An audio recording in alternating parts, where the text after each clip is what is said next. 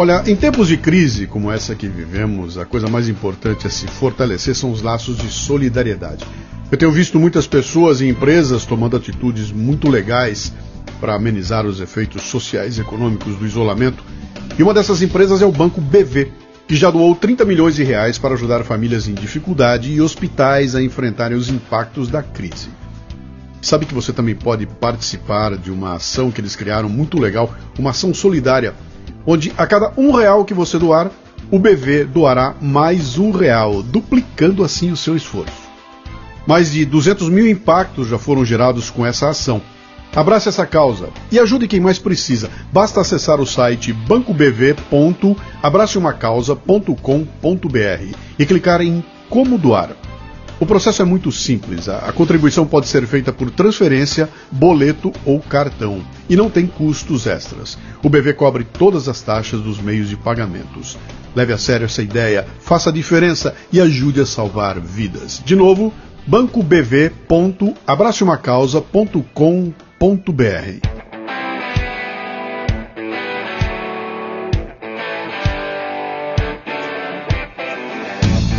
Bom dia, boa tarde, boa noite, bem-vindo, bem-vinda a mais um Leadercast, o podcast que trata de liderança e empreendedorismo com gente que faz acontecer. No episódio de hoje temos Ricardo Correia, empreendedor, fundador da Hamper, uma conversa fascinante sobre a busca de financiamento e os paranauês que envolvem o mundo das startups. Muito bem, mais um Leadercast. Esse aqui é daqueles é, que chegam assim. Ó. De repente eu recebo um e-mail da Motim, que é uma agência de PR, né? PR é lindo, né? Public Relations, né? Antiga Relações Públicas, manda para mim um texto dizendo: ah, tem um cara interessante que atua na área de startup. Aí o olho começa a brilhar. Ah, vamos lá, vamos, vamos, conversar. Estamos aqui hoje para mais uma, mais um Leadercast que começa com aquelas três perguntas fundamentais que você já conhece: seu nome, sua idade e o que, que você faz. Vamos lá, é Ricardo Correa, tenho 33 anos e sou CEO da Hamper. CEO da Hamper, vamos chegar lá, vamos chegar lá. Nasceu onde? Em São Paulo mesmo. Paulista? Capital, paulista, É. paulistano. É, tem irmãos? Não, Não? não. O que, que seu pai e sua mãe fazem, faziam? Quero saber a tua origem, de onde é que você veio? Claro, meu pai veio do, do interior de São Paulo, é, ele foi, seguiu carreira em tecnologia, foi executivo de TI de uma multinacional até aposentar. Hoje ele é consultor de RP, não, não conseguiu largar a caneta e continua ativo até hoje. E a minha mãe teve comércio até eu nascer e por alguma razão ela quis se dedicar à minha, à minha formação aí. Que já é um baita negócio, hein, cara? É, mas se arrepende até hoje, Ah, é? né, por ter saído do mercado de trabalho, mas essa é um pouco da minha origem. Sim. Seu pai, ah, seu pai hoje é consultor, independente, então. Isso. Tem a empresa dele, né? Ele tem a empresa Então você, dele. você cresceu num, mar, num, num, num, lar- onde tinha uma ex-empreendedora e um executivo. Correto. Foi isso aí? Legal. O que, que você queria ser quando crescesse, cara? Ah, cara, mu- muita coisa, né? Depende, depende do, do estágio da minha vida e acho que durante a maior parte do tempo eu não tinha a menor ideia do que eu ia ser. Vou melhorar a pergunta. Antes de cair na tua mão um game, um videogame, antes de você trombar com um computador, antes de você bater na tecnologia, tinha assim uma ideia de que, para, vou, vou estudar tal coisa, vou por aquele caminho. Teve pressão da família, teve o pai falando, vai ser engenheiro, vai ser doutor, não teve nada assim. Cara, eu, eu tinha, é, de- quando criança, uma vocação grande para desenhar. Tá? E, e sempre fui muito criativo para inventar história e tal. Então, algo me dizia que eu trabalharia com algo nessa linha. Tanto eu não não estava 100% enganado, porque eu, eu iniciei a minha carreira em criação e eu escrevi muito conteúdo na minha vida e eu fiz muita ilustração, muito design gráfico, mas eventualmente a, a carreira foi, foi me jogando para outras direções, para direções mais de negócio. Mas desde ali os meus 10 anos de idade, eu já ensaiava alguma coisa nessa área. Já com uns 13 anos eu desenvolvia site por hobby. Tá. E curiosamente, o fato de eu ter desenvolvido o site, né, você, você perguntou um pouco de pressão de família, nu- nunca teve isso, né? meu pai ele sempre fez pressão para eu trabalhar. Não, uhum. não, não, importava muito no que. Ele chegou até a ir atrás de emprego em supermercado do bairro para mim, assim, porque ele tinha essa questão com ele de, de ele não, não conseguia me ver parado em casa, mas eu tô falando assim, eu tinha ainda uns 15 anos, e aí tinha um pouco da minha mãe ali segurando um pouco a barra dele, falando, Sim. pô, não vai botar também o moleque para trabalhar no supermercado, porque vai, né, é, não, não, não é tanto por aí. Mas ele acabou me influenciando um pouco quando ele viu que. Bom, ele me, ele me influenciou primeiro porque eu tive computador em casa desde cedo e eu gostava muito de desmontar e montar o computador, e estraguei alguns fazendo isso, e gostava de formatar e, e, instalar coisa. É. E com uns 13 anos eu comecei a me aventurar em desenvolver sites.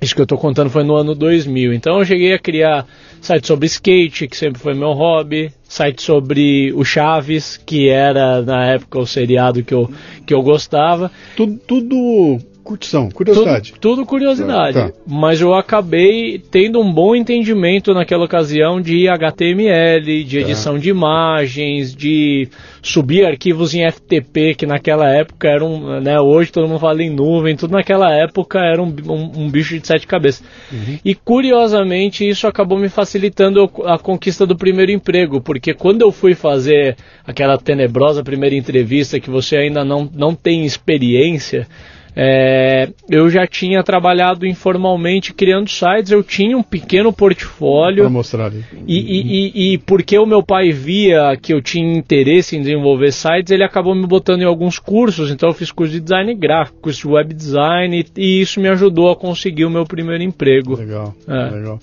Vou dar uma volta aqui. Aqui a gente sempre dá volta, tá? Legal. Você, você é um caso raro aqui para conversar comigo, porque é um filho único. Normalmente senta a gente aqui, eu tenho dois irmãos, três irmãos, cinco irmãos, seis irmãos, sete irmãos. Ah, quanto mais velho é, mais irmão tem, né? E você é filho único, cara. Como é que é ser filho único, bicho?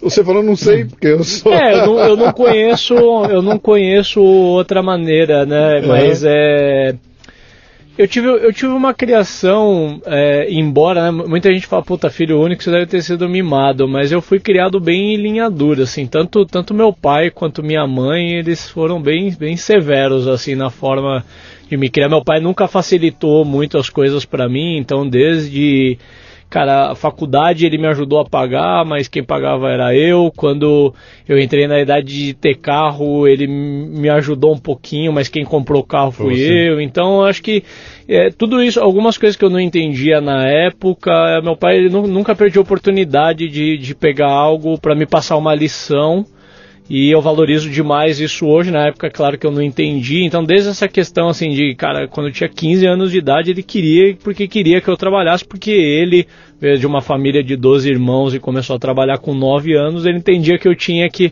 passar pelas mesmas experiências. Então, o que eu quero dizer com isso, embora tenha sido filho único, não me facilitaram muita, muita coisa. E uhum. com 20 anos eu fui pai. Então, apesar da pouca idade, já quase metade da minha vida aí eu já, tem... eu já te, carrego um pupilo, depois veio outro, depois veio outra. Você então, tem três filhos? Três filhos, é. E você faz com eles o que teu pai fez com você? eu faço. Ou você mima? Ou você mima? Não, eu faço. eu faço porque é.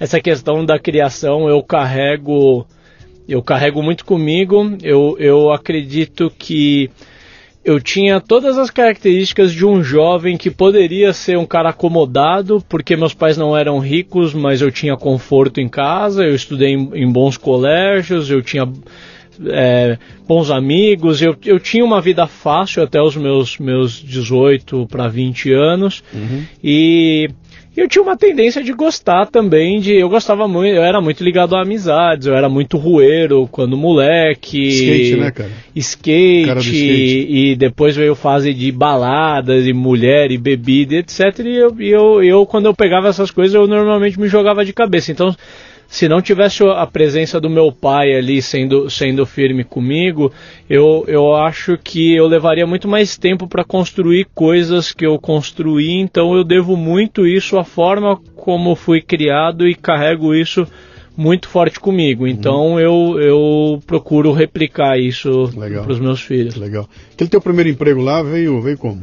Pois é, como meu pai é executivo de, de TI, tinha muitos contatos na área de software e ele me conseguiu algumas entrevistas com empresas do relacionamento dele. Eu acabei ingressando em uma empresa chamada Stratos, que uhum. não existe mais, que vou sendo incorporada por uma outra operação maior, mas que naquela ocasião, 2006, era uma revenda de software. Então, software, que é a indústria que eu trabalhei a minha vida inteira, era completamente diferente na época que eu comecei a trabalhar, porque só empresa muito grande comprava software, quando não pirateava, né? E, e, quem usava software no Brasil que não fosse uma empresa muito grande tinha orçamento para comprar, normalmente pirateava. E os softwares vinham de fora, era produto físico, né? Então você deve lembrar, né? É, pô, era aquelas caixas lembro, de lembro, licenciamento. Lembro, lembro, todos os todos os formatos que você falou, eu lembro. Legal. eu fiz parte de todos. Eu comecei lá com fita cassete, tá. cara. Na época que era uma era uma fitinha cassete. Era, o primeiro que eu vi era o rolão. Era tá. os computador de rolo, com aquele puta rolo grandão, que era uhum. aqueles mainframe maluco, e uhum. nem se sonhava em a história de microcomputador e tudo mais. E depois desceu, aí veio para a fita cassete. Aí começou os disquetes de todo tamanho, tá, até chegar nessa. Até chegar na nuvem, né? É isso. Tá chegando na nuvem, né? E eu, foi muito legal que eu peguei essa indústria assim no Brasil muito no começo, né? Então hoje coisas que a gente nem ouve mais tanto falar, que naquela época era um assunto muito em voga, que era pirataria de software, porque putz, era, tinha, né, o licenciamento era muito caro, então a forma como as empresas tinham era, era pirateando, mas enfim, a gente importava software e revendia nas maiores empresas do Brasil e tudo era diferente, porque o, o o marketing, que hoje é tudo digital, naquela época a gente fazia catálogo de software, Sim. rodava 12 mil exemplares e distribuía isso por correio nas maiores empresas. Depois que dava o tempo da postagem por correio, a gente colocava o time de vendas para fazer é, os ativos por telefone, marcar reunião, e eu era o cara responsável por orquestrar essa, essa história toda. Cara, quando a gente pensa num processo, puta coisa anacrônica, né? A gente imagina, cara, que treco demorado, que coisa cara. Demais. Como é que era? Pô, eu, quando eu comecei no meu, na, minha, na minha carreira, eu era o cara dos catálogos e fazia isso aí, cara. Imprimia 20 mil, 15 mil exemplares de um catálogo e todo ano tinha que renovar o catálogo o tempo todo e dar-lhe papel, dar-lhe gráfica e correio para mandar para todo mundo. Era um negócio burral. A, a, a, revolução que a gente assistiu nesse, nesse processo de, sei lá, de 15, 20 anos para cá foi um negócio inacreditável, né? Uhum. Não passa pela cabeça de alguém hoje eu imaginar que eu vou fazer um catálogo meu, imprimir e mandar um negócio colorido para alguém pelo correio. Não, é? Mas, é. Então a gente ganhou muito em, em, redução de tempo, redução de custo. Por outro lado, o que devia ter sido uma, devia ter folgado a vida da gente, né? Uhum. Devia ter ficado tudo mais simples, mais fácil. Porra, é, quanto, o tempo que sobrou, a gente arrumou um negócio para enfiar ali, né? Sim. E tomou conta da gente, né? Mas você entra lá e, jovem de tudo, começa uma carreira dentro da empresa. Que empresa foi? Stratos. Stratos, né? É. Uh, e você sacou que era, né, teu trilho era nessa área de, de, Era lá que você queria ficar, cara? É aqui em TI, vou ficar em TI, vou ficar desenvolvendo. Ou você tinha aquela história do cara, meu negócio é ser campeão mundial de skate, eu quero uma carreira esportiva, eu vou. Por, só aqui por enquanto, mas lá na frente eu quero. Não passou isso? É, nessa época eu já tinha abandonado o, o skate, eu estava estudando publicidade e consegui um estágio em marketing. Então, via de regra, para um rapaz de 18 anos, eu estava conquistando tudo aquilo que tá, assim, eu tava sem querer, eu tive um direcionamento muito bom, porque você conseguiu um estágio logo no teu primeiro semestre dentro da área Sim. de atuação em uma empresa de software, que era um universo que na época eu não conhecia, mas que quando eu entrei eu me encantei. Ali muita coisa se encaixou e eu vi que eu estava onde eu deveria estar. E eu rapidamente me apaixonei pela indústria e rapidamente me apaixonei pelo que eu fazia. Eu cuidava, como eu falei, eu cuidava do catálogo, uhum. mas eu cuidava também do site. A gente já fazia e-mail marketing. Acho que é, a indústria de software ela sempre carregou é, é, uma questão mais vanguardista no sentido de introduzir tendências de marketing assim até hoje. Nor normalmente as coisas do ambiente B2B elas nascem na indústria do software para depois replicar para as outras. Sim. Você comentou comigo que vem da da área de indústria de autopeças, a, a, a, indústria automotiva ela Sim. sempre ditou as tendências da indústria como um todo, né? Então desde Lean, uhum. Kanban, esses conceitos nasceram primeiro na indústria automotiva e depois eles foram e, cascateando. Eu vejo isso muito análogo na indústria do software. As tendências nascem em software e depois elas começam a cascatear para outras indústrias.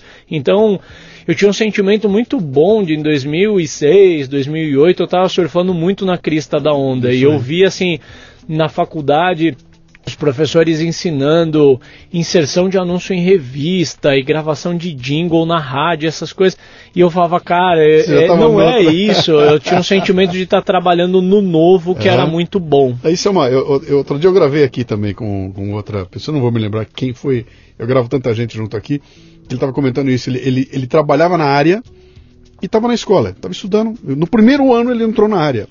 Então ele entrava em sala de aula, cara, com nas costas dele tinha um mundo existindo, o trabalho sendo executado, sentava lá para ouvindo os caras teorizar, né? É isso aí. Mas, cara, tudo é lindo, é maravilhoso, mas lá fora não é isso não, cara.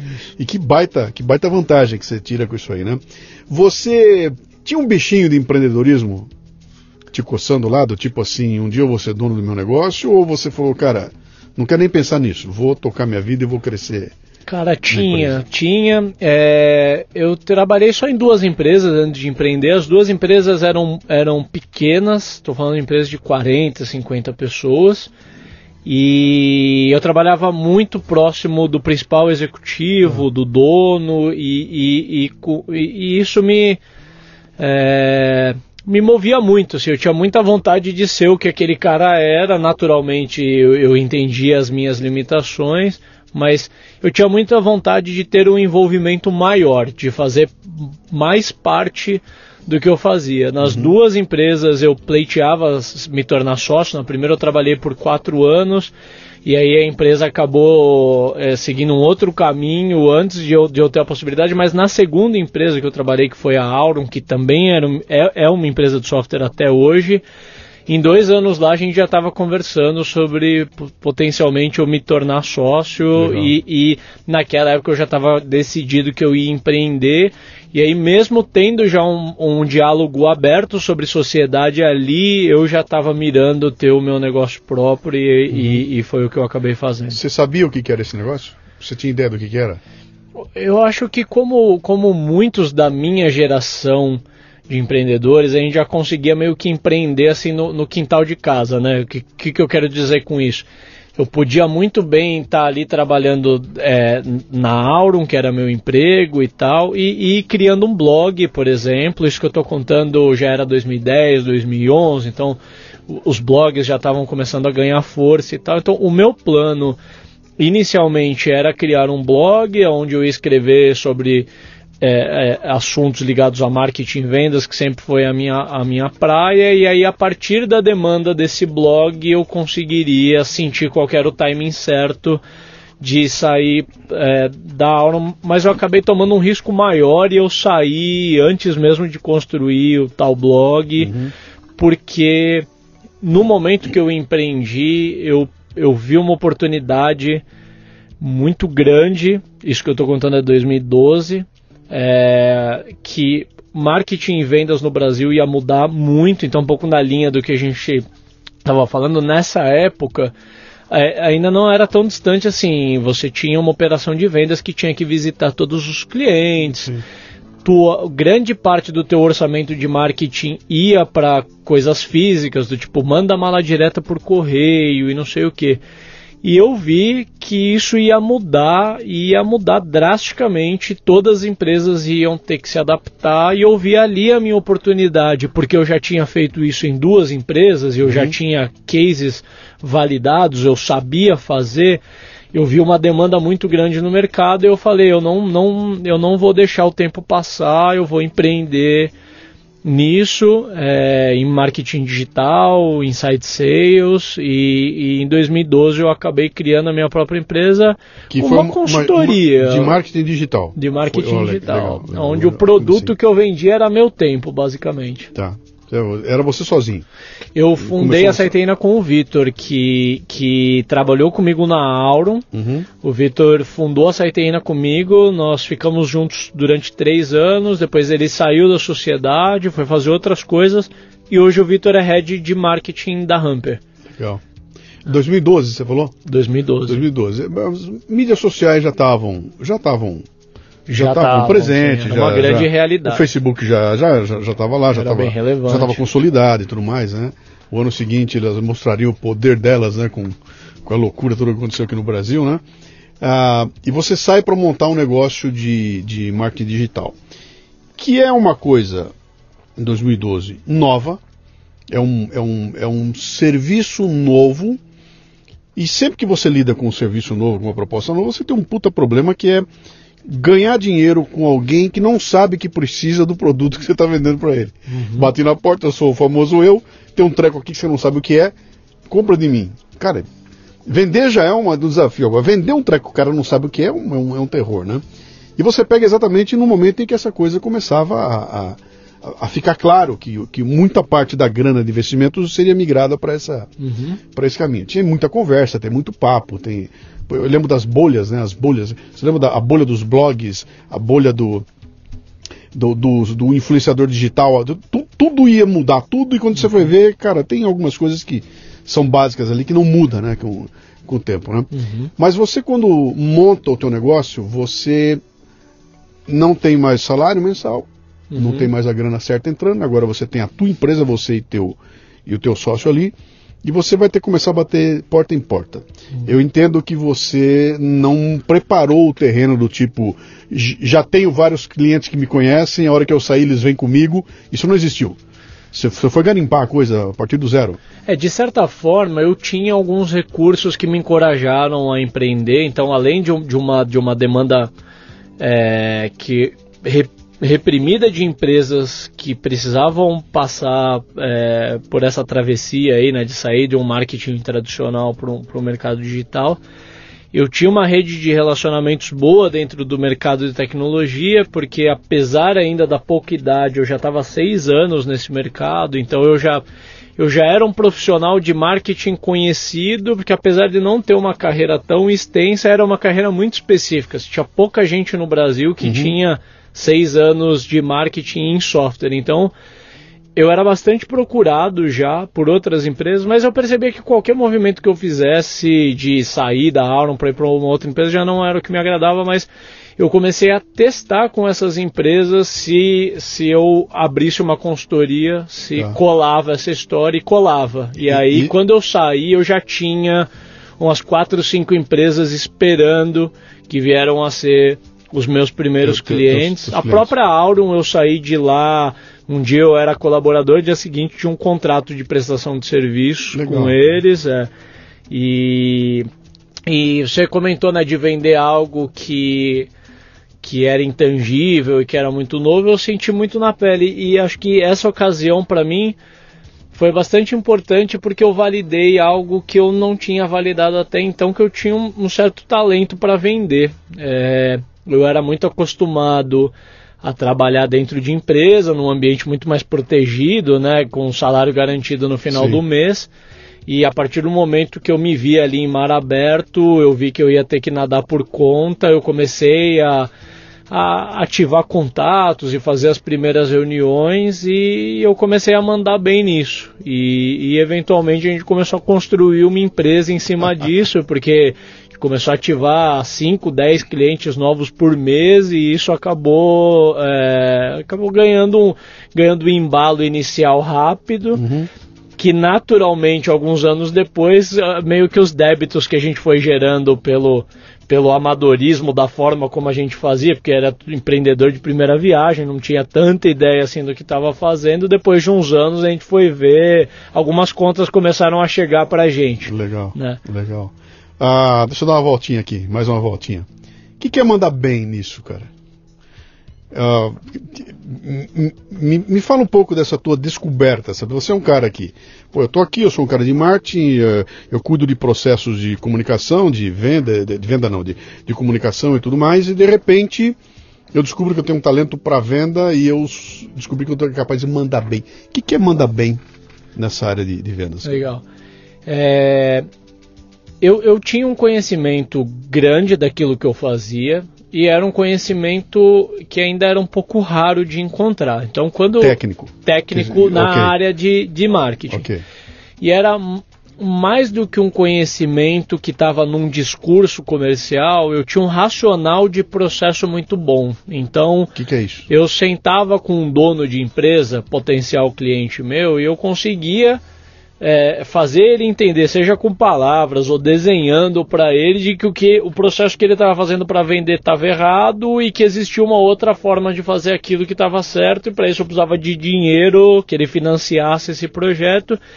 E, cara, cada, cada três reuniões comerciais que eu fazia, duas eu saía com um contrato debaixo do braço uhum. e esses caras me indicavam para outros, então eu tive uma, uma certa facilidade em navegar. E eu digo que foi uma facilidade porque eu já conversei com outros amigos empreendedores que falam, cara, a primeira reunião de vendas que eu fui fazer quando eu era empreendedor, eu, eu suei na frente do cara, tive que pedir licença e ir embora porque eu quase desmaiei na frente do cliente. E para mim isso foi algo natural. Uhum. É, eu tive uma facilidade em lidar com isso. Deixa eu explorar mais isso, porque o insight aqui é fabuloso, tá? Para quem está para quem tá nos ouvindo aqui, isso é, isso é, isso é muito legal, né?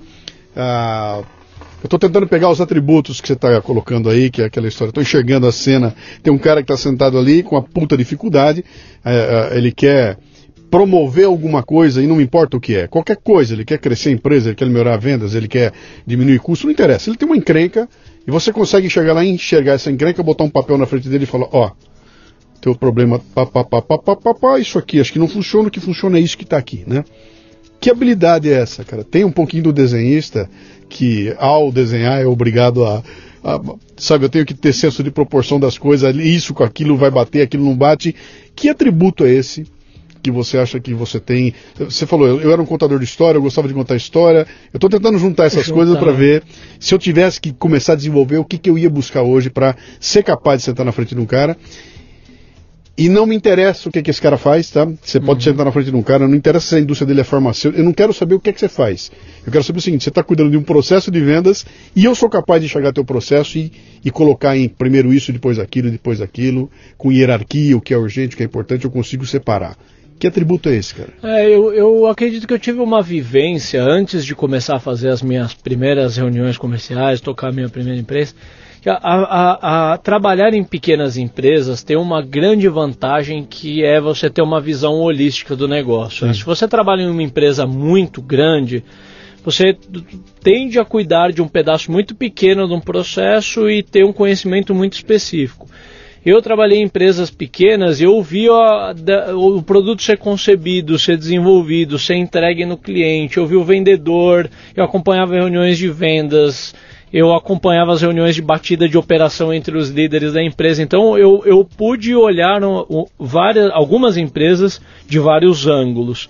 Uhum. E isso me ajudou a ter uma compreensão muito boa. Quando eu sentava de frente para os meus potenciais primeiros clientes, eu tinha uma facilidade grande de compreender e, e, acho que isso é algo que conectava muito rápido, Legal. que o empresário brasileiro ele tem uma dificuldade de ser compreendido. Uhum. Ele tem uma dor que nem sempre ele sabe expressar em palavras aquela dor e muitas vezes ele não encontra dentro de casa quando ele vai express, expressar a dor, as pessoas que trabalham com ele realmente compreendem. E eu, uhum. por alguma razão, acho que a razão é, é a vivência que eu tinha, eu conseguia sentar e eu criei um hábito de muito antes de começar a falar de mim, do meu serviço, eu começava a fazer perguntas pra e ele. entrevistar, e aquele cara começava a me entregar coisas do negócio dele. E dava 5, 10 minutos, eu começava a fazer colocações que eram muito pertinentes em cima, e eu ia ganhando confiança e credibilidade.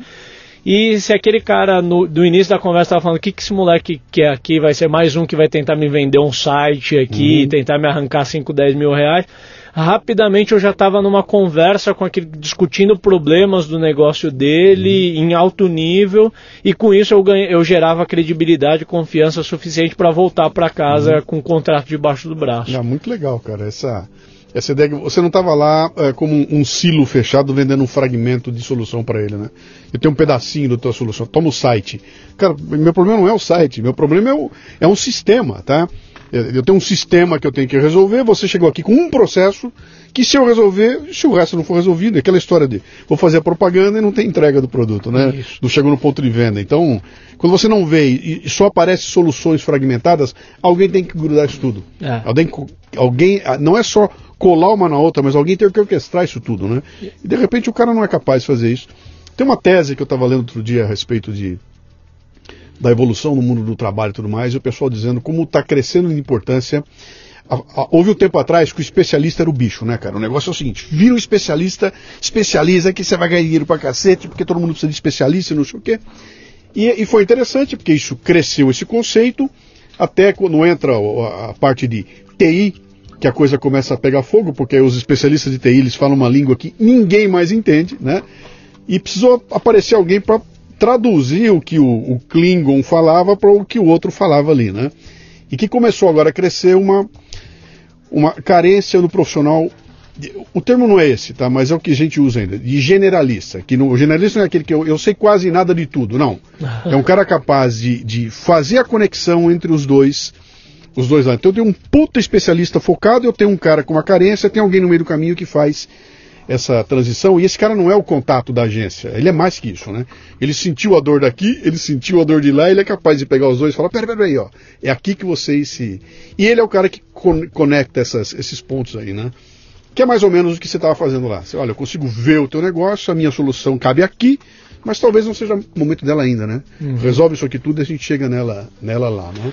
É, até o mercado tá, tem chamado um pouco desse, desse profissional que não é nem o especialista nem o generalista de T-shape, né? Você imagina um T, tá. você tem que ter um pouco de conhecimento de tudo, Sim. que seria um conhecimento horizontal, e porque ele é um T, porque daí você tem uma especialização vertical muito Mergulho. grande em algo. Então, Idealmente, um profissional de marketing, por exemplo, uhum. ele tem que ter na perna do T dele um conhecimento muito vasto nos assuntos de marketing, mas ele precisa é, saber conversar sobre manufatura, sobre processo, sobre sucesso do cliente, sobre várias outras disciplinas que estão ao redor, porque senão ele vai ser muito limitado e e na, na época eu percebi assim, um diferencial que eu tinha perante outros profissionais é que na época a moda era o, era o SEO, né? Assim, o que os meus os meus competidores prometiam assim, eu coloco o teu site na primeira página, era tava, tava todo, todo mundo, é, enfim, era, era, era o assunto da vez.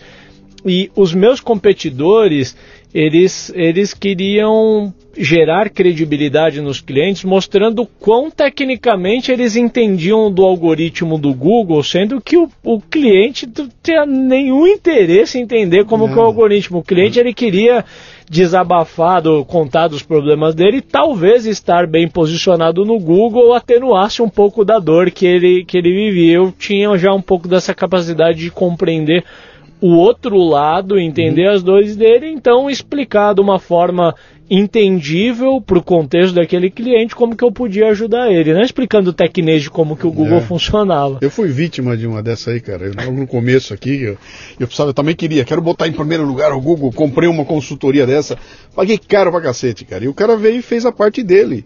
E bicho, eu não tinha a menor condição nem de implementar o que ele fez. E, e ele não chegou para mim e falou, cara, eu, eu tô te vendendo uma uma, uma Ferrari, mas você não precisa dela, tá? Para, você não é Ferrari. Não compra Ferrari, uhum. não compra um outro carrinho, você não vai precisar dela. E, e essa, essa compreensão é pouca gente que tem. Né? Eu, há um tempo atrás eu estava conversando com agências de marketing, de marketing digital, aquela, sabe, fórmula de lançamento, aquela conversa toda, fizeram fila aqui comigo, né?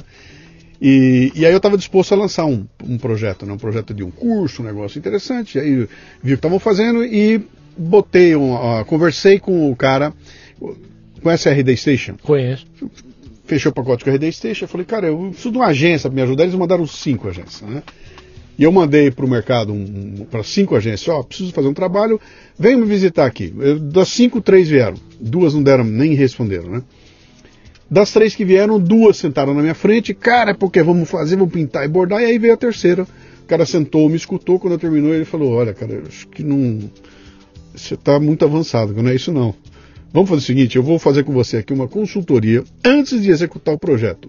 No final dela, você vai ter certeza se isso é tua praia ou não. Mas antes disso, vamos discutir. Puta, eu fiquei. Eu tomei um. Sabe quando. No, no filme, a mocinha tá gritando, o cara dá um tapa, ela, ela acalma, Presta né? atenção. Eu, eu tomei, eu, eu parei e falei, puta que pariu, cara. O cara veio aqui, ele não tá querendo vender o produto dele. Ele veio e vendeu para mim uma proposta de vamos estudar o teu negócio para entender se o que eu tô te oferecendo aqui serve você. Uhum. E isso é uma de honestidade, isso é uma honestidade profissional que pouca gente é, é, exercita assim, sabe? É, é, muito mais fácil a gente vou vender, vender, vender, vender e dane-se você lá na frente. Né? Uhum. Ah, muito bem, vamos lá. Você monta a tua empresa e entra para o mercado no, em 2012, Uhum. no momento em que começou a ficar, né? Todo mundo falava disso. Pô, tem uma tal de marketing ah, vem pela frente aí. Qual, for, qual foram as, as encrencas que você. Qual foi o susto que você tomou, cara? No momento em que você monta a empresa e começa você, teu, teu, eh, acha um lugarzinho para trabalhar, senta ali. Qual foi o susto que você tomou quando você descobre que você tá. Você é o piloto agora, cara. Tá na tua mão. Qual foi o primeiro susto e o que que você teve que fazer ali para se encaixar no, no- no- no- como, como empreendedor? É por incrível que pareça, os primeiros anos eles não foram difíceis. Então essa história assim de ah, não estou mais em um ambiente protegido, tenho meu salário garantido, eu lidei bem com isso e, e como empresa de serviço, a gente tinha uma prioridade, a gente não tinha custo, custo operacional, não tinha que comprar maquinário, não precisava fazer investimento na frente. Então a prioridade número um era conseguir bancar os sócios da empresa.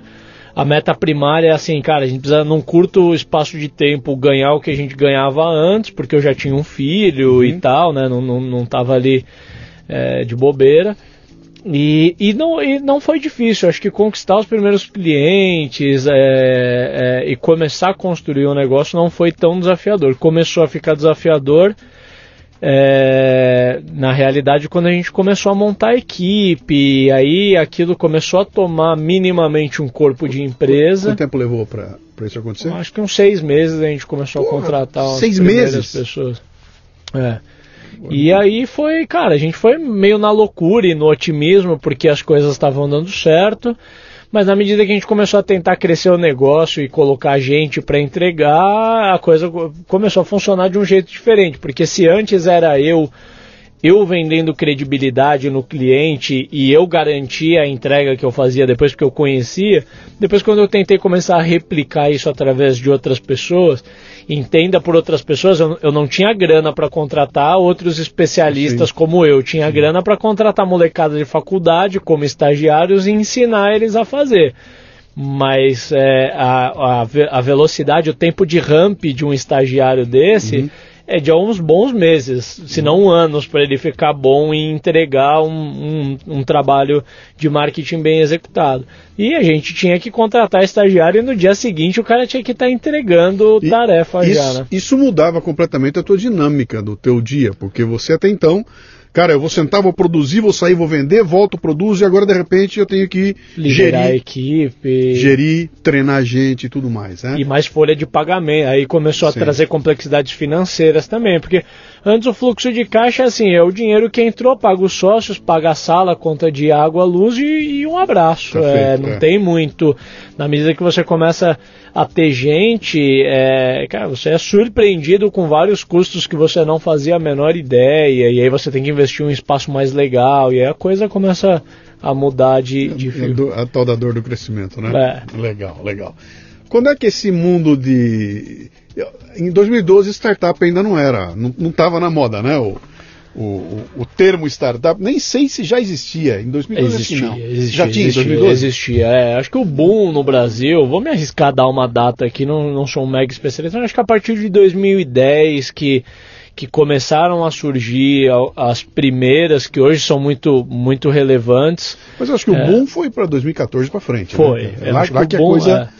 Que a coisa pegou, né? Mas se a gente olhar assim, em 2011, 12 já estavam acontecendo as primeiras rodadas de investimento, algumas startups que são grandes hoje. Eu não sei exatamente as datas, tá? Mas Tá. talvez Nubank, iFood, as startups bem relevantes são startups que surgiram mais ou menos nessa época Uhum. de, de 2012. Você estava antenado para isso? Você você estava encarando o teu negócio como Você já tinha compreensão de que aquilo que você estava fazendo é, seria uma startup? E passou pela tua cabeça isso ou, você só foi entender lá na frente? Cara, é a minha primeira empresa ainda não era a Hamper, né? ela se chamava Saiteína, que era basicamente essa, uma agência de marketing, e eu tinha clareza que ela não era uma startup, porque eu, eu realmente gostava do assunto, estudava o assunto e tinha...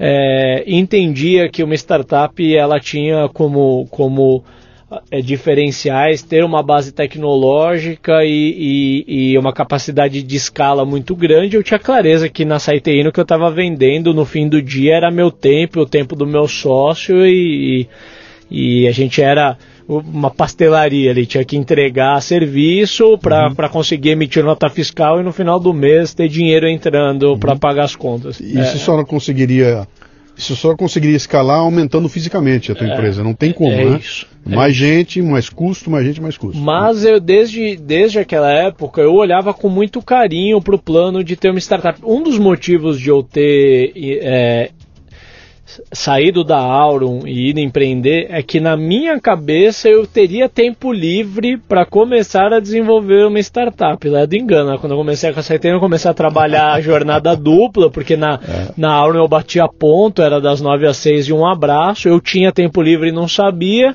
e na Saiteína, no segundo mês eu estava chegando 6 horas da manhã e saindo 10 da noite todo dia, para dar conta de entregar o, o, serviço e a demanda que eu mesmo gerava. Então a gente foi começar a ter um pouquinho de fôlego financeiro e já tinha equipe minimamente funcionando em 2015. Eu comecei a resgatar um pouco é, é, do sonho de ter um negócio escalável e uhum. veio a vontade de tirar um, um, um projeto que eu tinha da, da gaveta que daí talvez a gente comece a aí entrar um pouco na história da Hamper, porque em 2015, três anos depois de eu ter fundado a Saiteína, o cenário já era muito diferente, né? Se em 2012 marketing digital era uma grande novidade, 2015, né, você falou de bolha, esse foi um assunto que saturou muito rápido. Em 2015 Sim eu tinha um competidor, quase que assim, acho que só no prédio que eu ocupava eu devia ter uns 10 competidores. Uhum. Então mudou muito rápido de cenário, o cenário econômico do Brasil também estava diferente, então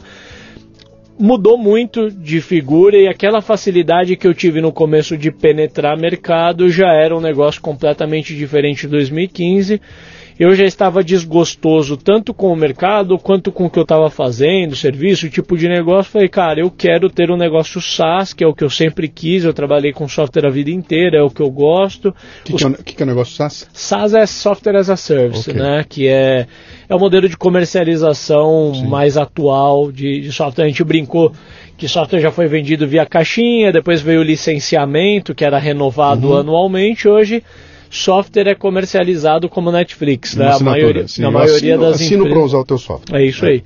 E eu sempre fui muito encantado com essa indústria, já não era mais tão difícil de empreender nessa área, porque Basicamente, você tendo skills de negócio e de desenvolvimento de software, você cria uma conta na AWS, sobe o teu projeto lá, põe no ar, começa a gerar clientes. É lógico que não é tão simples assim, mas nada impede de dois moleques com uma boa ideia e alguma habilidade é, é, começarem a, a, a, se transformar num negócio.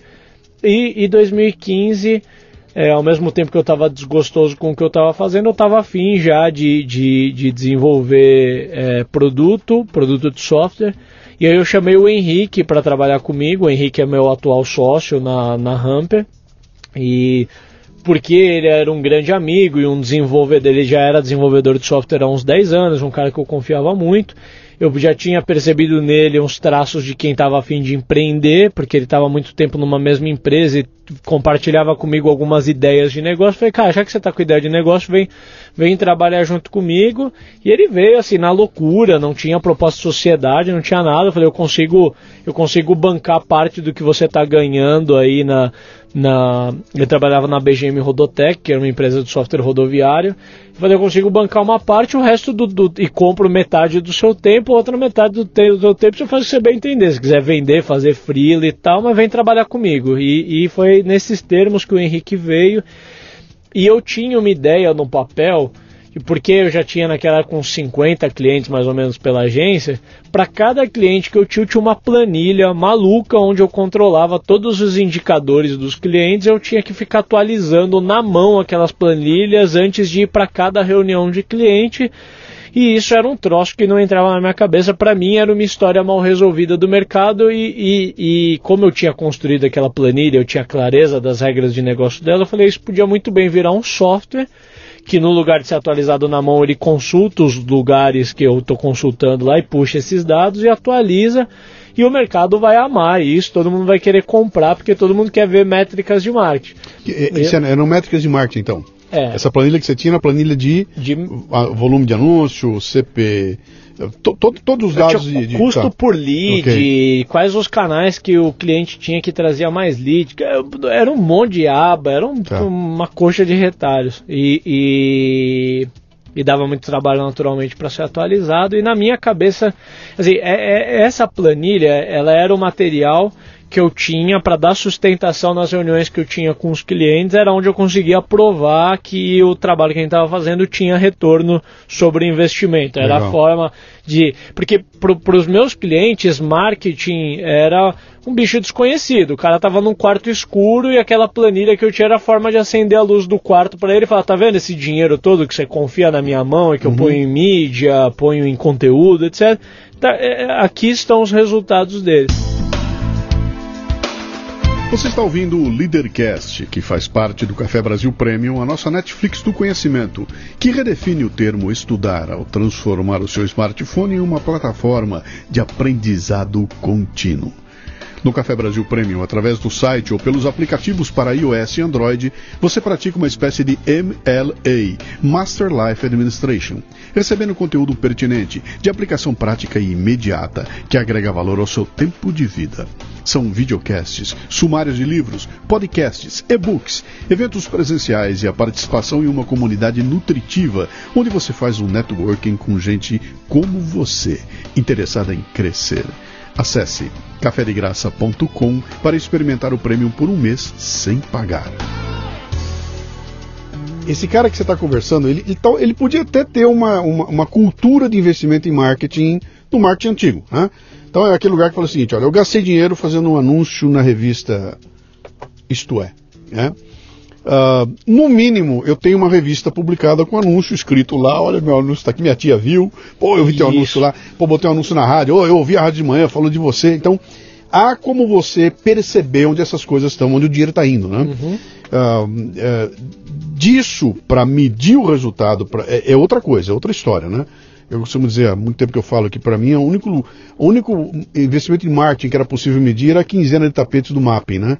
Que você não tinha nem nascido ainda, mas eles anunciavam lá, quinzena de tapetes. Naquela, naquela quinzena eles batiam na televisão e durante a quinzena vendiam um montão quando chegava no final. Bom, gastamos tanto no anúncio, vendeu tanto tapete. Zerou estoque zero, e tá show de bola. Você media direitinho o que tinha lá, né? Não é tão simples assim, é tudo muito complicado, mas de qualquer forma, essa cultura do investimento, mesmo que ela existisse, ela estava apoiada em coisas analógicas que eu conseguia ver, ouvir, enxergar e tudo mais. Quando você vai para o marketing digital, Cara, aquilo é, é one-to-one. Sabe? Não tem um painel na rua que eu ligo e todo mundo vê. Não é a televisão que eu liguei, a família inteira tá vendo. É só eu. Liguei aqui, se aparecer para mim uh, o banner, eu vi. Caso contrário, eu não vi. Então eu não vejo onde está indo, e eu sou obrigado a acreditar no carinha que você está na minha frente com uma planilha para dizer, olha, você teve tantos. E o retorno, ou eu acredito em você, ou não tem. E muita gente se aproveitou disso para ganhar dinheiro de montão com uma coisa que. Cara, aquilo eram números aleatórios, né? Uhum. Até alguém botar o pé no freio e falar, pera um pouquinho, cara, para onde tem esse dinheiro? Foi a bolha do, a bolha do blog, a bolha do, do, do, do lá de trás que aconteceu, né? Uh, e você está dizendo para mim que você estava criando algo para trazer esses números que estavam esparramados, que podiam ser manipulados de todo jeito, de uma forma inteligível para alguém. Ou seja, você detectou um problema que você tinha, que você era o cara que estava mexendo naquilo lá, e que ia criar para você uma solução para poder apresentar para o teu cliente. Não vai nem resolver o problema dele, mas você vai poder é, é, é, como é que é, explicar para ele de uma forma um pouco mais inteligível, né? Então, eu vejo assim, quem seriam os teus clientes? Seriam os vocês, né? Isso aí. Quantos vocês tinham no mercado? colegas Porra, de marketing. Esses caras iam comprar. Esse era o teu target, eram eles? Esse era o target, mas eu estava enganado, olha que curioso. Sim, daí, e, e, aí, por que que... Por, é, e, e, curioso, né, que a gente falou um pouco de startup e tal, e eu sempre tive um, um, certo preconceito com essas nomenclaturas e as verdades absolutas e, e cartilhas que surgem por aí. E nessa época o assunto startup estava muito em voga, né? E, e, aquela coisa, e eu falava, cara, essa é bobagem, termo da moda, lean startup, cara, isso daí e, e, eu falei, eu, eu, era muito também o dono da verdade, né? Então eu falei, eu vou desenvolver um produto que, pô, é claro que eu, eu conheço a dor, ninguém conhece de marketing como eu, vou, vou investir em desenvolvimento, é claro que eu tô certo, peguei meu amigo, pus dinheiro na frente para desenvolver software e fiquei um ano desenvolvendo um produto que resolvia uma dor minha, Sim. mas que eu não fui a mercado validar se era uma dor comum. E aí, quando o software ficou pronto, que a gente começou a tentar mostrar e vender e validar, ninguém entendia direito o que, que era aquilo, e era um negócio, cara, que é. é. Né? E você descobre que você que estava preocupado com aqueles números. É. Era você que estava preocupado com é. aquilo. O mercado em si sei lá. Outras prioridades. O retorno foi mil, foi 500, foi 1.800, cara. A maioria vai dizer, sei lá se isso é bom ou ruim, cara. É. Ah, Foda-se. Vamos, vamos to, toque em frente, né? Isso aí. É, é, é, é isso, cara, a gente tromba com isso toda hora. Continua sendo assim, né? Mas e aí, aí quando você descobre que o negócio não. que, que, que o, o benefício daquilo não era compreendido por esse povo, não, aí, aí a, a, primeira expectativa que a gente tinha é assim, cara, como que a gente dá utilidade para esse monte de código que a gente ficou um ano desenvolvendo? A gente não pode jogar na lata do lixo um ano de tempo e investimento. E, e como em 2015 a gente começou a desenvolver produto e o, negócio, a Saiteina era muito dependente de eu estar presente nos clientes. Eu comecei a dar atenção para desenvolver produto, eu reduzi minha presença nos clientes e, naturalmente, aqueles clientes que eram muito apegados a mim foram indo embora. E eu estava ok com isso enquanto eu estava desenvolvendo o produto novo e eu sabia que o meu futuro estava ali. Só que quando o produto se mostrou que ele não ia ser o meu futuro, aí eu me vi em maus lençóis, porque. Resgatar aquilo tudo. É, o, que, o cenário aí no final de 2015, a Saiteína estava indo muito mal, não estava mais fechando a conta, ainda tinha os colaboradores e o produto que a gente tinha desenvolvido estava nítido para a gente que ele não ia para frente. E foi mais ou menos nesse cenário que nasceu a Hamper. E... Então, antes da Hamper, vamos lá, me dá, me fala um pouquinho disso, do certo desapego que você vai ter que exercitar você botou um ano da tua vida, você desenvolveu, chamou o teu amigo, veio como sócio, botaram um puta de um gás lá, criaram um produto legal pra cacete e um belo dia você bate, bate, bate, bate, bate e tem que sentar na mesa e falar, cara, não deu. É isso. Larga isso tudo e vamos cuidar de outra coisa, né? Tem que ter um puta desapego, porque a maioria, peraí, não deu, mas arruma aqui, arruma uhum. ali, tenta de novo, faz outra vez. É, é, é muito difícil você desapegar de, um, de, um, de uma ideia dessa, do investimento desse e, e partir para trás. Né? Como é que vocês lidaram com isso? Duas coisas. Primeiro, qual foi o, o momento do. Cara, não dá, chega, encerrou, para, não vamos continuar. E como é que foi essa transição do larga isso tudo e eu vou cuidar de outra coisa aqui? Tá, é... Doeu? Ah, nossa, doeu muito, cara. Assim, e tem vários, vários agravantes, né? Existe toda a parte romântica do apego ao produto, não sei o que. Existe a parte racional porque em hipótese alguma a conta financeira fecharia pra gente. Eu já tinha dois filhos e depois ainda nesse ano eu descobri que minha esposa estava grávida. Então assim, foi, foi um, um período que, cara, o meu chão ruiu, assim, a, a, a empresa que era minha, meu porto seguro, minha fonte pagadora estava indo mal, o produto que era meu futuro, de repente ele não existia, na minha casa tava caos, porque a minha esposa estava grávida pela terceira vez e, e, e, eu não, não, não sabia, não tinha a menor ideia de como eu ia fazer a conta de casa fechar, porque minha empresa estava indo mal. Que ano era isso? Isso foi final de 2015 e começo de 2016. O Brasil começando a embicar para um buraco. já estava, né? Já, já embicar, é, já veio de um ano já, 14 é, é. duro, a beça, 15. 16 foi o caos. 16, 16 foi, foi o caos. caos é. Então foi mais ou menos nesse cenário que, que, que a, a ideia da Hamper surgiu, mas É, fa falando em, em, desapego, tinha uma série de, de coisas envolvidas. A gente o produto que a gente já tinha colocado muita ficha e demora para mudar a chave na cabeça. A empresa anterior, a Saiteína, tinha bons clientes e tinha uma equipe boa, mas já estava claro que eu não queria continuar com ela. É, é difícil falar não para dinheiro, principalmente quando você precisa de dinheiro. E eu falei não para contratos, assim, a gente foi disciplinados em, em saber que a gente não queria continuar com aquele negócio, eu tive que falar não para contratos, porque era um dinheiro que entrava, mas ao mesmo tempo era um dinheiro custoso, porque enquanto eu mantesse aqueles clientes, eu precisava manter a minha operação. Claro. Para desfazer uma operação no Brasil é custoso, porque você tem rescisão de colaboradores. Eu tinha um time que estava comigo ali há dois, três anos, então não foi nem um pouco barato desfazer das coisas. E e acabou que em 2016, olha só como, como que, que surgiu o modelo da Hamper. Foi uma série de, de fatores que a gente concatenou.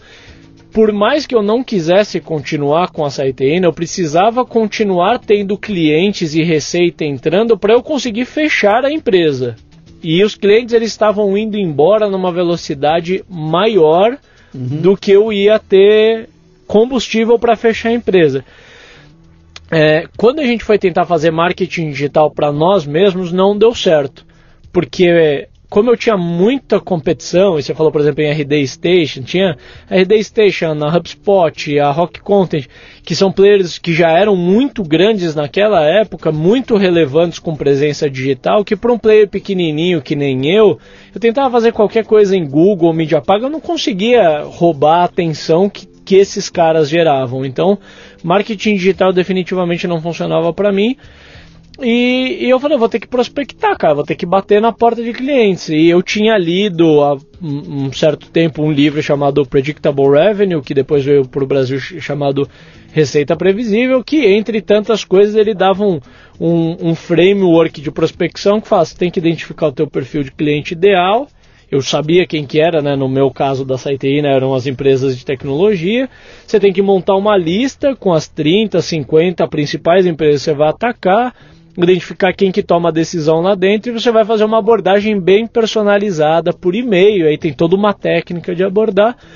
E eu peguei e criei esse método, criei uma planilha, né, mania de, de planilheiro, criei, criei uma planilha, criei um discurso bem legal comercial e saí abordando essas empresas de tecnologia consegui marcar algumas reuniões, uhum. consegui fechar um projeto com uma grande empresa de, de, de, tecnologia que colocou dinheiro no caixa da empresa, mas o principal disso tudo, acho que o maior output que eu saí desse processo não foi o contrato e sim o método.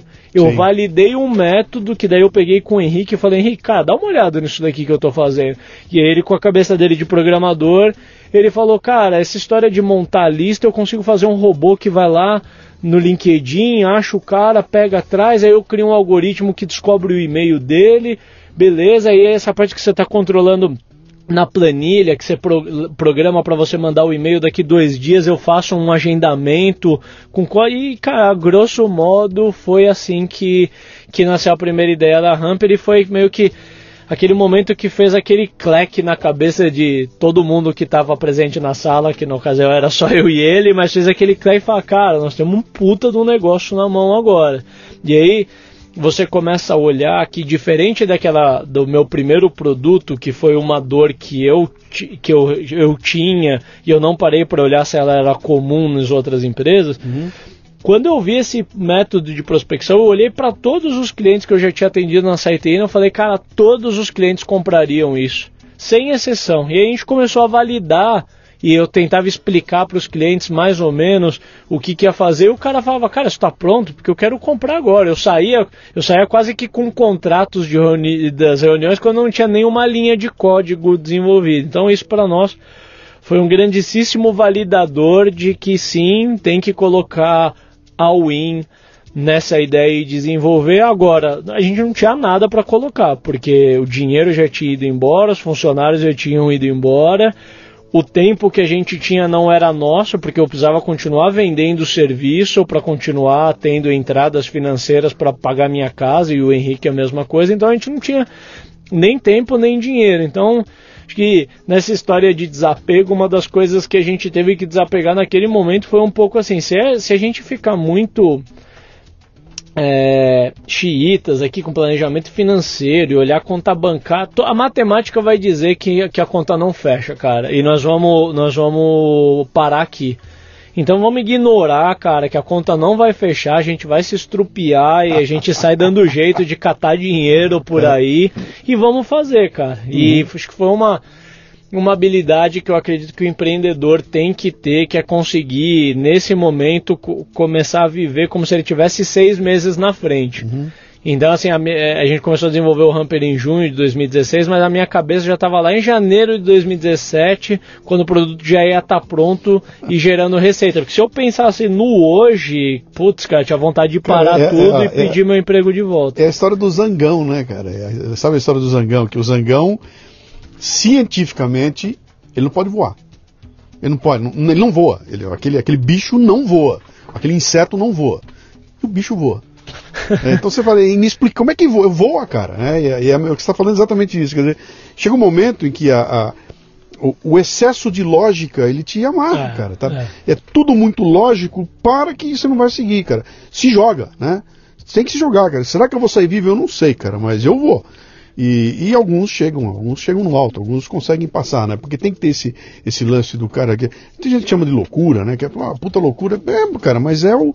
Esse salto é aquele que, que que se prova lá na frente, que foi o, o, o que, foi? O que, que, você fez se os outros não fizeram? O cara deu um passo além. Todo mundo parou com medo. Eu, eu dei um passo a mais, podia ter me fudido, uhum. me arrebentado, mas esse fugir um pouco da lógica é um atributo fundamental, cara, para quem quer.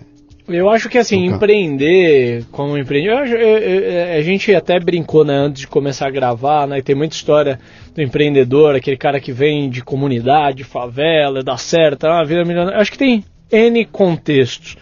O meu contexto, cara, que eu criei a Hamper, pior não dava para ficar. Então, eu acho que do ponto de vista financeiro, emocional, eu digo emocional como empresário, né? Graças a Deus minha família sempre teve saúde, nunca passei por nenhuma dificuldade desse tipo, mas eu conheci o fundo do poço como empreendedor realmente de quebrar um negócio e sair endividado de um negócio, ter que mandar gente embora que eu gostava muito e ver uhum. a minha credibilidade ser, ser bem reduzida em função disso. E, e, tem uma máxima né, que fala que seus, os melhores soldados são aqueles que eles lutam como se eles já estivessem mortos, né? Então, Sim, já dá. Não tem mais nada a perder, cara. Não tem mais nada a perder. Vambora. E acho que nesse momento a gente colocou a win porque pior não dava para ficar. Uhum. E ali a gente colocou tudo que a gente tinha. Legal, legal. Me fala um pouquinho então desse lance da, da, da ainda nesse mundo da startup aqui. Quer dizer, você, você tinha uma ideia, tinha competência técnica para fazer, né? Tinha a, a, carência do mercado, havia um mercado para aquilo, mas não tinha grana para fazer. Então, começamos a desenhar uma startup aí, né? Uhum. Pô, tá, tá, tudo lindo, não tem dinheiro, vou buscar esse dinheiro em algum lugar.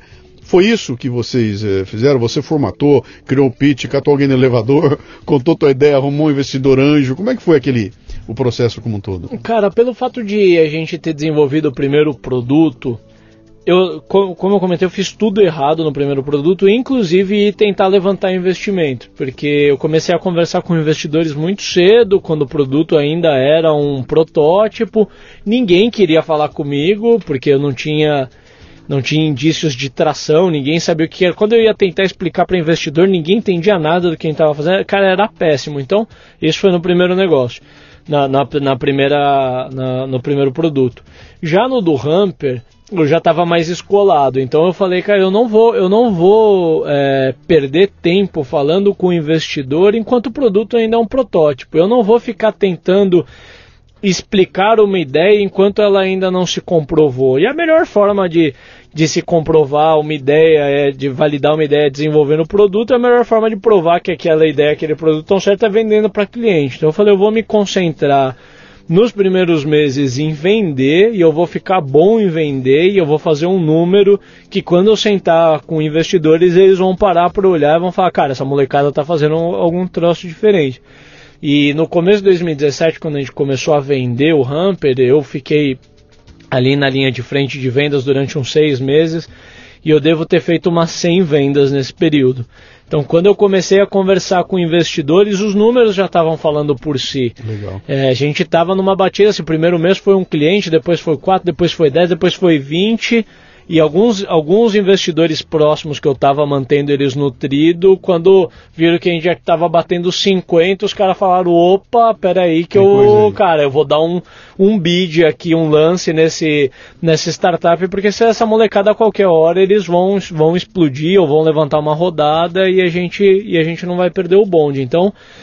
Eu naquela época eu nutria relacionamento com uns três investidores mais ou menos. Um deles era o Fábio Povo era um investidor que tinha uma certa afinidade, conversava, ele acompanhava o negócio e uma hora que ele viu que o crescimento estava dando certo, ele chamou para uma conversa um pouco mais é, e de colocar os termos na mesa mesmo, né? Quanto vocês estão querendo levantar e tal. E, e nesse momento, para nós fazia muito sentido levantar uma rodada porque eu ainda tinha empresa anterior. Uhum. Então a gente, a Hamper já estava dando muito certo, mesmo tendo os fundadores só part-time no negócio. Era outra razão social, era tudo separado. Aí a gente Sim. ainda estava operando com, com, com toda a estrutura tá. da Saiteina, porque eu já tinha uma estrutura formalizada para receber via cartão de crédito, emitir nota fiscal. A gente não se ah. preocupou tanto no primeiro momento em abrir uns CNPJ, mas eram coisas bem apartadas, marcas uhum. diferentes e, e, desde o princípio a ideia era, era desassociar. Mas a gente dependia muito da Saiteína para faturar clientes de serviço, que era o que pagava eu e o Henrique. Uhum. E o que mais me motivou a levantar uma rodada naquela ocasião foi poder encerrar o CNPJ da empresa anterior e colocar dinheiro no caixa da Hamper para que a Hamper tivesse fôlego para bancar eu e o Henrique, mais os custos que a gente teria dali para frente para construir uma equipe uhum. e tal. Você falou que o, o, investidor, Fábio, né? Isso. Ele viu. Ele viu que o negócio ia dar certo. Como assim viu, cara? Vocês estavam numa vitrine, vocês estavam expostos em algum lugar, você mandava um relatório para ele, você fazia uma. Você falou, eu tinha um relacionamento com ele, você alimentava ele de quando em quando com informações, ou havia um lugar que você estava lá, Associação Brasileira de Startups, ou a Fundação Nacional do, do Startupeiro, que você bota teus números lá e tem gente olhando. Como é que você chegou nesses caras? Como é que eles. Vou tentar explicar um pouco, né, de como que essa dinâmica funcionou para mim. Eu vejo que ela funciona mais ou menos dessa forma, né? Quando é, quando você está desenvolvendo algo relevante, você começa a se conectar ou se aproximar com, de outros fundadores, ou pelo menos deveria fazer isso. Começa a frequentar um pouco esse meio, né? De aonde estão essa galera, que eventos que eles estão indo, e vai gerando um relacionamento. Aí você conhece um fundador que já, já levantou rodada e, e e se interessa pelo que você está desenvolvendo e começa a usar o seu produto na startup dele, aí ele menciona sobre você numa reunião de investidor e aí acaba que de repente o que aconteceu, e, e foi o que aconteceu com a Hamper, em, em um curto espaço de tempo, a Hamper estava na boca de muita gente relevante. Muitos fundadores de startups estavam implementando o Hamper nas suas empresas, os investidores ouvindo falar e eventualmente alguns já falava, pô, as startups do meu portfólio estão comentando de você, eu quero me aproximar. Legal. E normalmente a ação primária, ninguém chega e fala assim, eu tenho dinheiro, quero pôr. É, é o famoso keep me posted. É assim, gostei, falaram bem de você, cara, me consegue me, me colocar no teu relatório mensal? Cara, coloco. Então é assim que começa pouca dança de acasalamento com, com investidores. E aí você mantém, eu nessa ocasião eu gerei mais ou menos uns três grupos de investidores interessados, que eu mandava ali um relatório mensal e eu, eu me esforçava muito ao longo do mês para que os números ficassem muito bonitos para quando eu emitisse aquele relatório realmente brilhasse o olho dos investidores. Foi batata. Eu consegui gerar ali uma disputa até entre os três grupos de investimento mas é, com o Fábio Povo a gente simpatizou muito com a tese deles e com formas de pensar em comum e, e e realmente acho que a gente fez uma boa escolha de investidores, até porque isso que eu estou contando é uma história que já tem é, mais de dois anos, o investimento a gente já, já usou há bastante tempo, mas hoje eles continuam fazendo jus à participação que naquela época eles compraram da gente e são, são, são sócios mesmo do, do, do Legal. negócio. Legal. Na hora que você está lá com a engatilhado para buscar um investimento, tem um cara sentado atrás de uma mesa que vai te dar algum dinheiro e você vai lá pedir o dinheiro para ele, né? A decisão de para onde vai esse dinheiro, para que, que eu quero esse dinheiro, como é que eu vou gastar esse dinheiro, ele tem alguma ascendência nisso, ele, ele vai examinar o teu propósito e vai falar assim, não, esse cara tá pedindo dinheiro e vai gastar tudo errado. Ele chegou aqui quer dinheiro para gastar em marketing, o negócio dele não é marketing, ele tem que... Ó, essa, é, como, é, como é que funciona essa dinâmica? Você tem uma consultoria vindo dele? Deixa eu te explicar por quê. Um dos entrevistados que eu tive aqui, que foi do, do negócio de açaí, ele contou que ele montou o projeto dele inteirinho e foi numa reunião de investidores, sentou lá, fez uma apresentação e foi esmigalhado pelos caras, foi destruído na apresentação. Só que quando terminou, um dos caras chegou e falou: Vem tomar um café comigo. E esse investidor bateu um papo com ele ali e soltou uma frase que mudou a vida do cara. A partir daquilo, o cara refez tudo e montou montou um projeto e, e hoje tem, tem muito sucesso naquilo, né? Ah, essa é a razão da pergunta. Quer dizer, você chega lá como um, se colar, eu tenho dinheiro ou não? Eu vou ter que me submeter a uma, a um, ao escrutínio de caras que são especialistas nisso, que vão questionar. Uhum.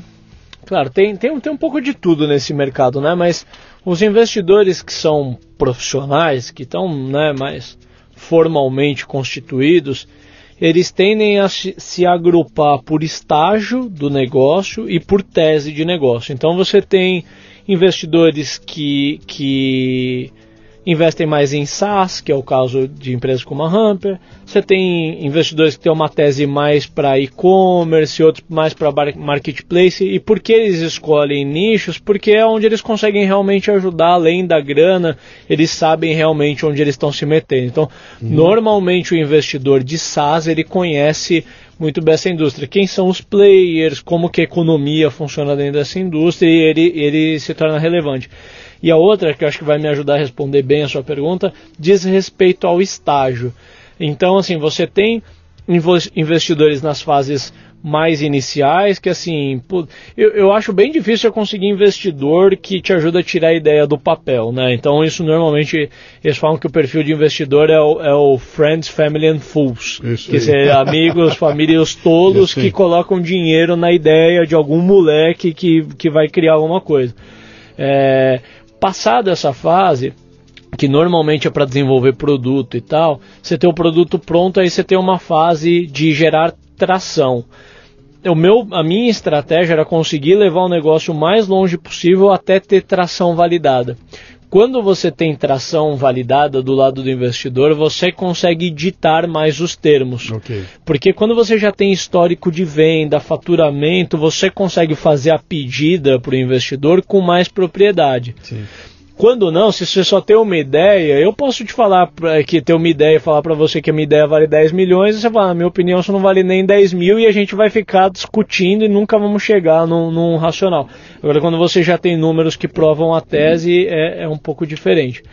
É, e, e, isso era algo que eu já tinha muita clareza na hora de investir para não perder muito tempo falando com os investidores errados. Então depois que você entende essa dinâmica de onde os investidores estão agrupados, se você está buscando um cheque de 500 mil ou de 1 milhão, você sabe que você não vai perder muito tempo lá falando com a SoftBank, que é quem está fazendo cheques de 300 milhões, certo? Uhum. Então você tem que entender essa dinâmica do jogo para você não perder tempo e, e não fazer feio. E, e, cada investidor, ele, e aí respondendo uma outra pergunta sua, dessa consultoria ou desse assessment que o investidor faz, ele ele quer sim validar o, o, a gente chama de use of proceeds, né? Que é para onde vai o dinheiro? A, a tua pedida é para quê? Porque via de regra qualquer um pode chegar aqui e me pedir 10 milhões sim. e e para que que é 10 milhões? É para o teu prolabore, é porque que, e, e normalmente existe uma tese por trás disso que normalmente é assim, cara, eu consegui fazer com as próprias pernas, eu criei uma maquininha que gera 50 clientes por mês. E eu acredito que se eu pegar os teus 100 milhões, eu vou parar de vender só em São Paulo, vou vender no Brasil inteiro, eu vou sair de 50, eu vou começar, eu vou para um volume de 300 por mês. E você vai mostrar numa planilha, todo um racional estruturado que o investidor vai avaliar e vai falar, cara, esse moleque ele sabe ele sabe onde ele está se metendo. Sim, sim. E aí as teses podem ser diversas. É algo como eu validei que o produto vende nesse nicho, eu preciso agora atacar cinco nichos simultâneos e para isso eu preciso pôr grana na frente, ou eu validei isso no Brasil, mas essa dor é global e para isso eu preciso de dinheiro, porque eu vou abrir operação na Europa, vou abrir operação no mercado norte-americano e normalmente. Ou, é, validei, agora preciso contar para o mundo que existe, eu preciso de grana para marketing. Também, e, também. E, Principalmente quando é uma marketplace, né? Alguma coisa Sim. que você fala, cara, vou ter que colocar muita grana na frente.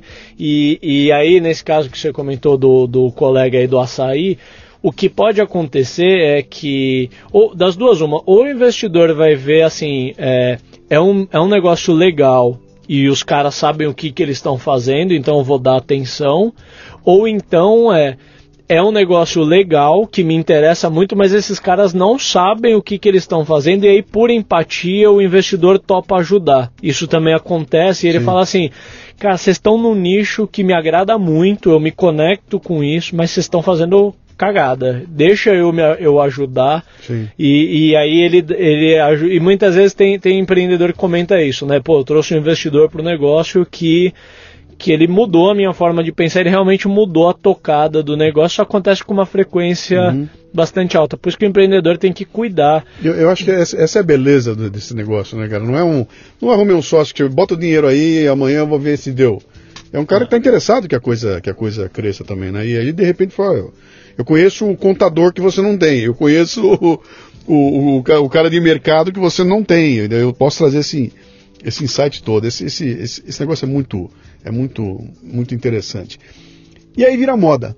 Uhum. A startup vira moda, a linguagem de startup vira moda, os termos viram moda, os empreendedores de palco começam a fazer uma festa gigantesca aí, usam dois ou três unicórnios, né, que são aquelas do bilhão, e aí todo mundo quer criar o seu. vou criar meu aplicativo e vou vender por 2 bilhões para o Google no mês que vem. Né?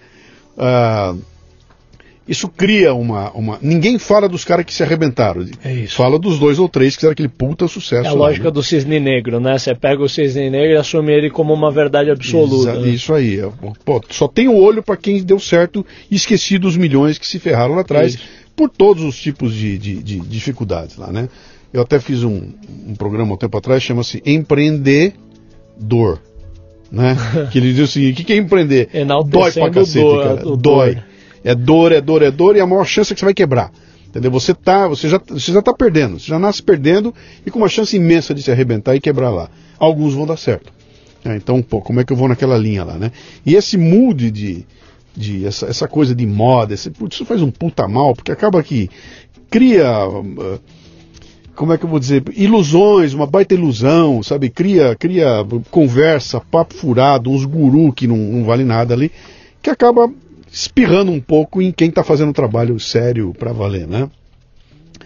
O que, que você recomenda para essa, essa molecada que está com a ideia de montar a sua startup, cara, e vai começar a trilhar esses caminhos. Você já deu uns insights legais, sabe, se aproxime de onde estão acontecendo as coisas, vai lá, conversa com um, vai enxergar o que está acontecendo, mas acho que tem um pouquinho além, além disso, alguma coisa que envolve algo que nós pegamos lá no começo da conversa aqui, quando você fala, pô, meu pai veio para cima e meu pai me botou no trilho, cara. Uhum. Me botou um senso de responsabilidade, etc e tal, que eu não sou um maluco que pega o dinheiro e sai estourando porque eu tive uma ideia boa. Pera um pouquinho, cara, tem tem uma certa responsabilidade aí, né? Que, que, como é que você conversaria sobre esse tema para uma garotada aí que quer, que, tá, que quer começar seu negócio? Legal. E, e quer startup. Uhum. Quero e quero startup.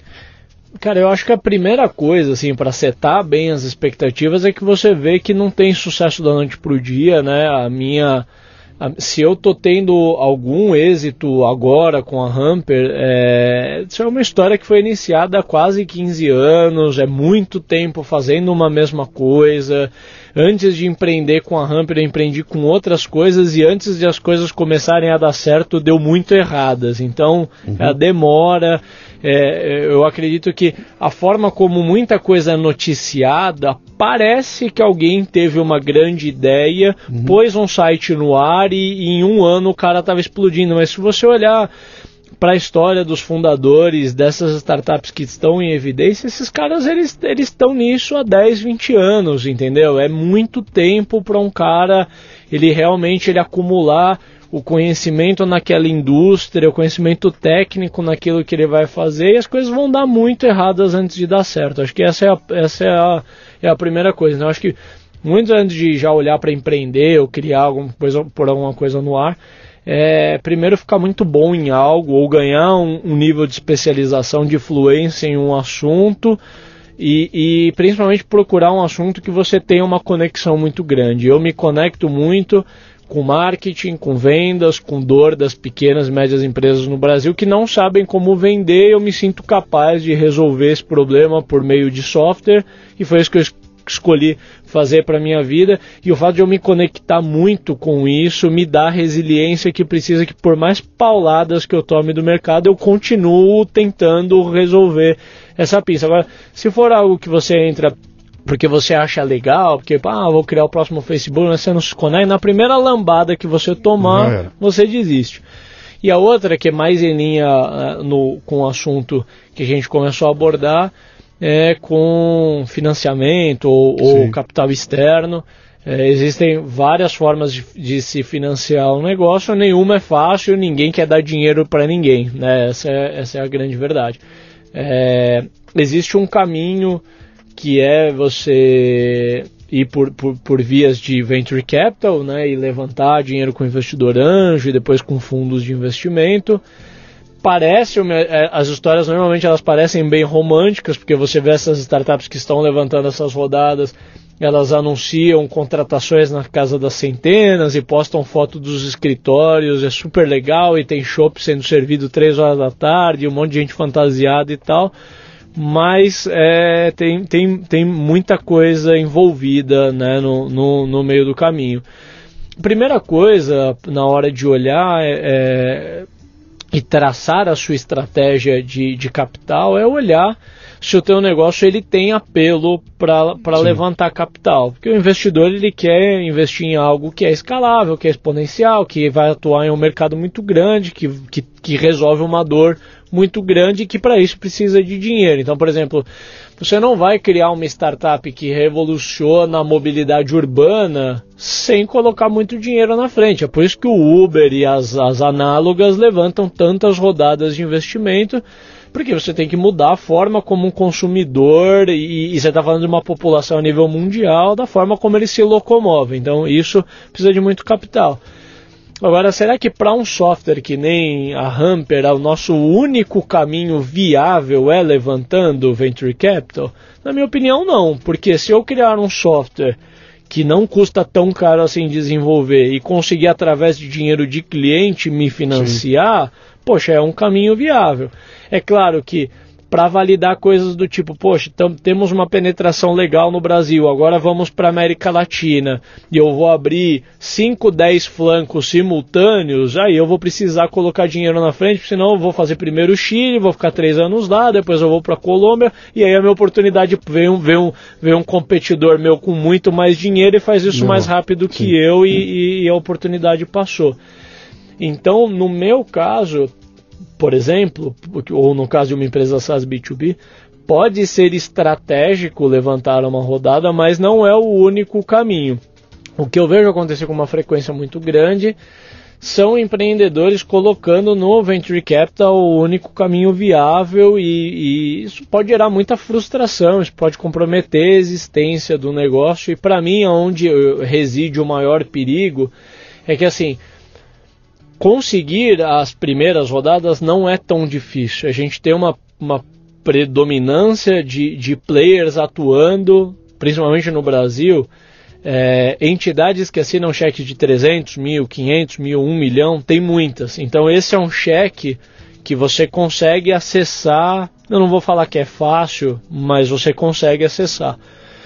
Depois disso, uma próxima rodada, que vai ser algo de 3 milhões, 5, 10 milhões, você já tem players que você conta nos dedos da mão, players brasileiros que fazem.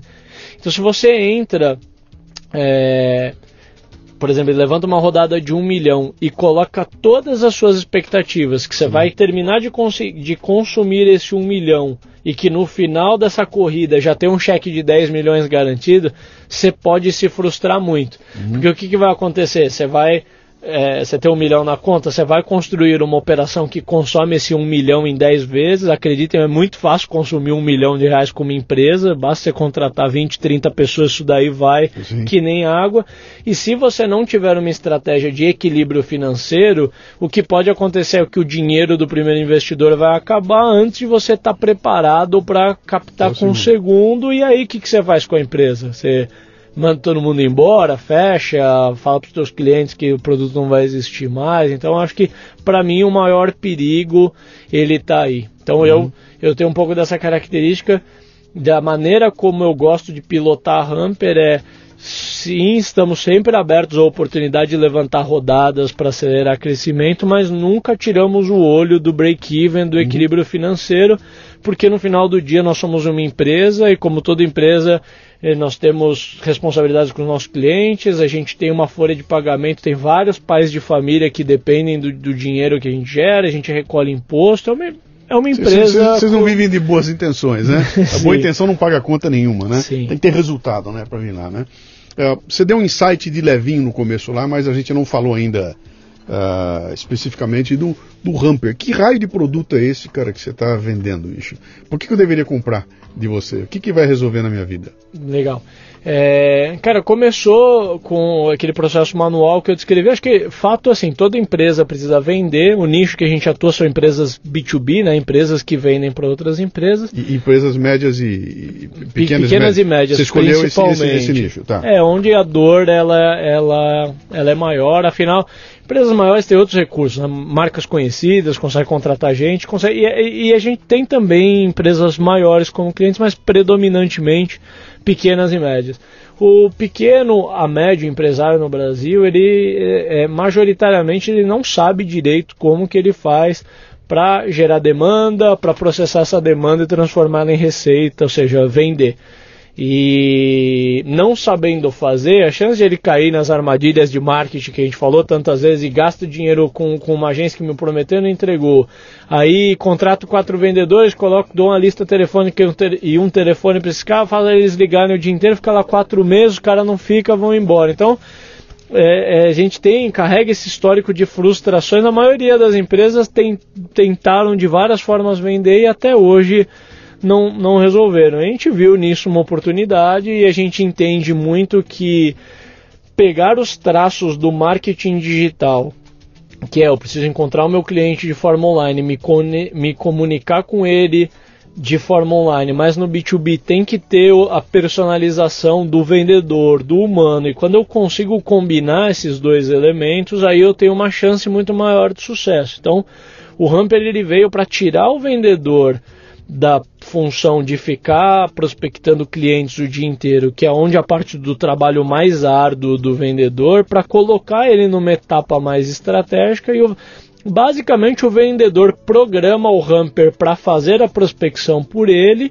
e os resultados que o Hamper gera, que são os leads, o vendedor entra em cena e vai tocar é, adiante. Trocando em miúdos, o que, que o Humber faz? Você cria listas de tomadores de decisão das empresas que você quer prospectar, cria uma sequência de e-mails que vai fazer um primeiro e-mail de introdução, uns dias depois vai fazer um follow-up, depois vai mandar um lembrete até esse cara te responder e quando ele responde, se ele responde com algum interesse em continuar na conversa, você vai converter ele em um lead, né, que é um termo técnico para alguém interessado, que Sim. vai ser trabalhado por um vendedor e um CRM. Sim. Muito a grosso modo é isso. O que, que eu preciso para alimentar o Hamper?